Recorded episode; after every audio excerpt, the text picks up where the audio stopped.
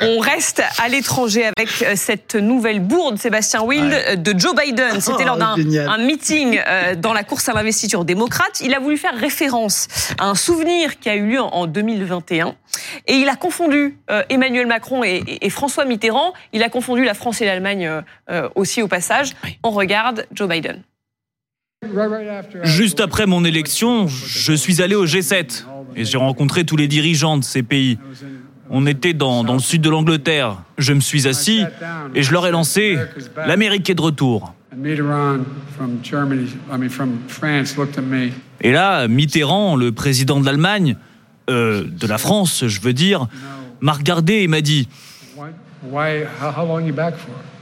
Vous savez, vous êtes de retour, mais pour combien de temps? Voilà. Et ce qui pose problème, Sébastien, c'est que les bourdes, elles s'accumulent.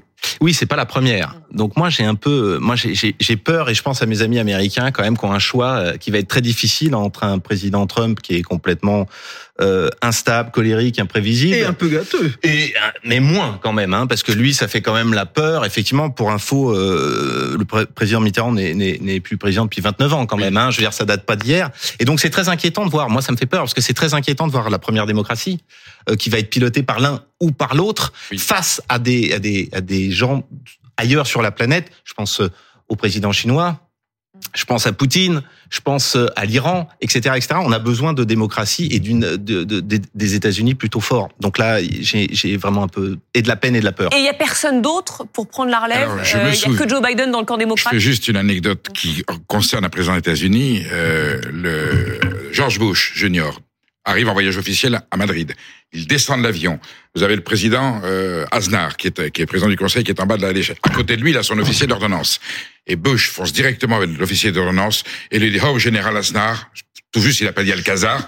J'ai- J'ai beaucoup entendu parler de vous. Et l'ambassadeur des États-Unis à Madrid explique au président, non, non, lui, c'est l'officier d'ordonnance. Oh, yes, oh, nice, Aznar. Voilà. C'est le Voilà. même George Bush qui parlait des Greciens pour les habitants de la Grèce. hein. donc, L'ignorance des Américains Alors en fait, sur l'Europe Ah bah un, ça, vous voyez, vous êtes, tant. vous êtes mauvaise langue. C'est un président très informé. Il sait que la France est encore sous l'influence allemande au sein de l'Union européenne. Voilà. Alors il a dit Mitterrand, président. Voilà. Euh, Il se souvient Ouais. déjà d'un nom il se souvient. Voilà. c'est Oui, mais c'est quand même, c'est vrai que si c'est lui qui appuie sur le bouton euh, rouge, euh, j'espère qu'il y a quelqu'un à côté de lui avec. Pour lui Enfin, donner L'autre le, l'autre option, l'autre option, c'est- Donald Trump. Oui. L'autre option, c'est Donald Trump. Alors c'est une course de déambulateur. Hein. C'est qui, qui va Alors, premier à la. Il faut voilà. espérer que des événements vont surgir en 2024, judiciaires peut-être pour Trump, euh, médicaux sans trop de gravité pour Biden, qui fassent que les deux partis soient obligés de les remplacer.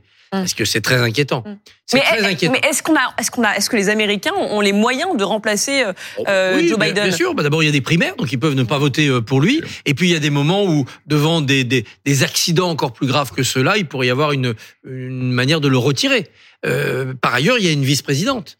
Donc on peut là aussi constater euh, l'empêchement du président et puis mettre la vice-présidente euh, à la place. Et elle se présenterait dans la foulée euh, pour un autre. un Ce qui est intéressant, c'est effectivement, c'est 80% des Américains n'ont pas de passeport. Ils ne savent pas ce qui se passe dans le monde. Et ils savent pas Quand on Rome, interroge euh, l'opinion publique américaine en demandant dans l'année quels sont les 10 événements les plus importants, ils ne citent que des événements qui se passent aux États-Unis.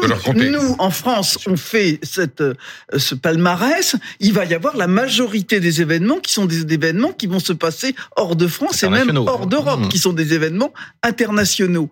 Et je me souviendrai toujours, j'ai fait visiter à un jeune américain le Conseil régional des Pays de la Loire.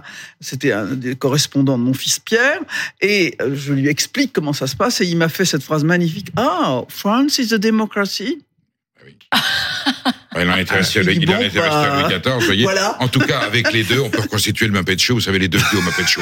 Il serait faut les mettre ensemble. vrai. Au balcon, au balcon. Ouais. Parce que oui, Donald Trump qui a 77 ans, il n'est pas non plus euh, euh, Qu'est-ce que vous si loin derrière. les gens de 77 ans Écoutez, On aimerait savoir. On a François Ah, Bayrou c'est une information, Roselyne. On, on a François Bayrou qui vient d'être relaxé. Il n'a que 71 ans. Je crois vis-à-vis des deux personnages, il a toutes ses chances à la tête de la Non, mais la République française. Allez. est mondiale, Voilà. hein, vous savez, Xi Jinping, Poutine. C'est ce que je disais. non plus. Non, mais Christophe Barbier. Pas d'antivieillisme primaire. Oui, oui.